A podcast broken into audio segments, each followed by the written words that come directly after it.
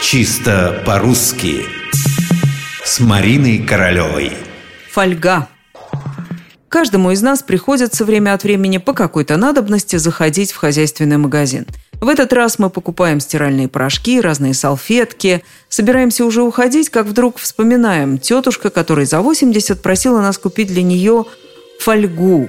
Или, как она сама выражается, фольгу – не пугайтесь, я всего лишь воспроизвела тетушкино ударение в этом слове. И не удивляйтесь, она знала, что говорит. Есть еще люди, которые произносят слово «фольга» именно так – «фольга». Сама я, как подавляющее большинство граждан, храню сыр в фольге, заворачиваю рыбу в фольгу.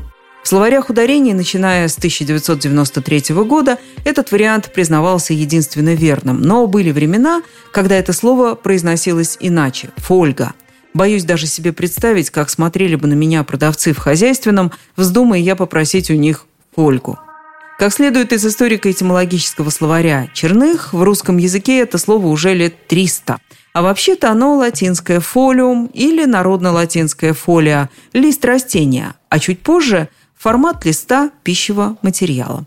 Из латинского получилось немецкое «фолии», из немецкого – польское «фолия», и уже потом «фольга» с ударением на «о».